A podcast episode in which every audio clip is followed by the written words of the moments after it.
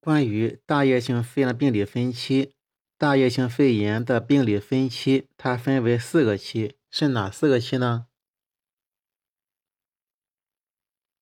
这四个期分别是充血期、红色干变期、灰色干变期，还有消散期。在充血期，肺泡壁毛细血管充血扩张，肺泡内有少量浆液渗出，肺泡腔内仍存有空气。在红色干变期，肺大体切面呈红色干样，因肺泡内充有大量的红细胞和纤维蛋白等渗出物所致。在灰色干变期，随着肺泡内血红细胞减少，代之以大量的白细胞，肝的切面呈灰色干样。消散期是肺泡内纤维蛋白渗出物溶解吸收。肺泡内重新充气，积极治经给予血治疗，通常一周后开始转入消散期。关于超分割放射治疗的叙述，关于超分割放射治疗的叙述，第一个呢是它会降低分次的剂量，每一次剂量是降低的，所以第一条是降低分次剂量。第二是增加分次的次数，增加分次数，原来次数多了，所以增加分次次数。第五、第三个呢是总剂量增加，它的总剂量是增加的。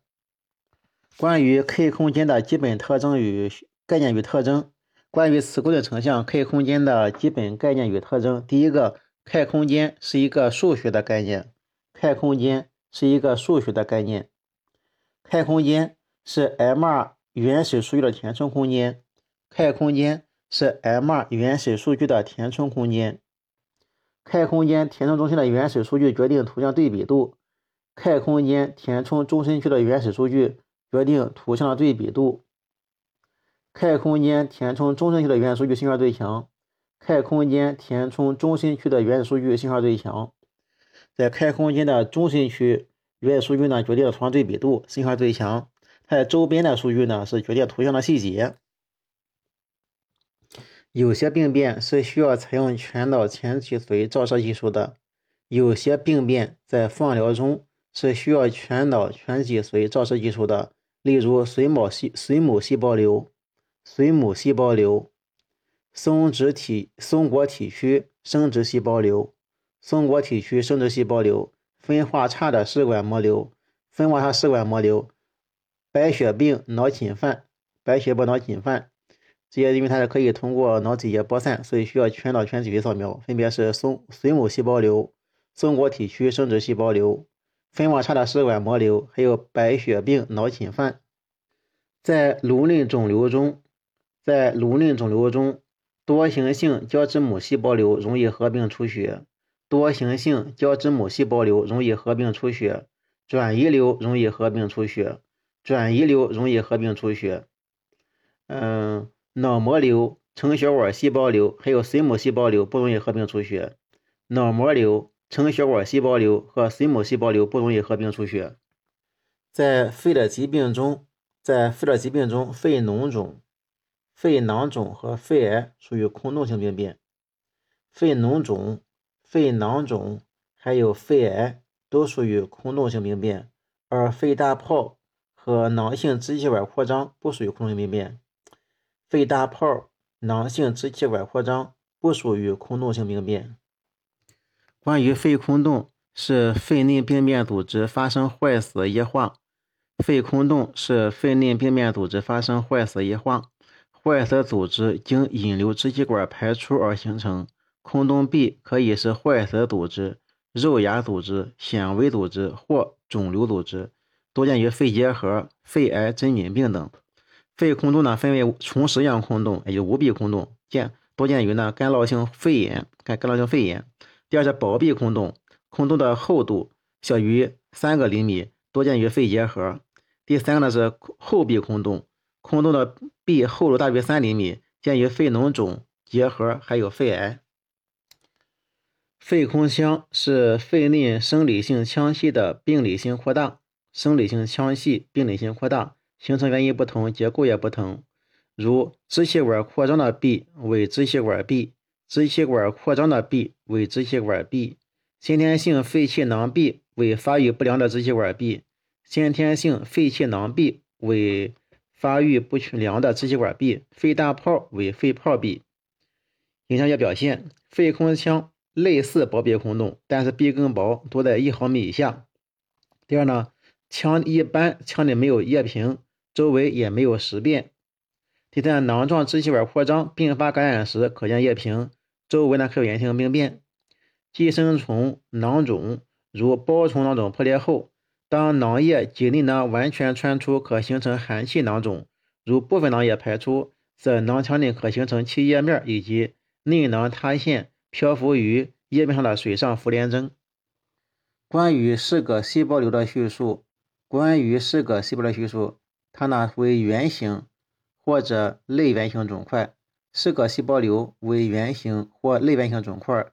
四个细胞瘤既有实性肿块，也有囊性肿块。四个细胞瘤既有实性肿块，也有囊性肿块。增强扫描后，肿瘤强化明显。增强扫描后，肿瘤强化明显。肿瘤大小不能鉴别良恶性。肿瘤大小不能鉴别良恶性。四个细胞瘤，它起源于交感神经，产生还有分泌儿茶酚胺。四个细胞瘤又称为百分之十肿瘤。肾上腺髓质是四个细胞瘤的主要发生部位。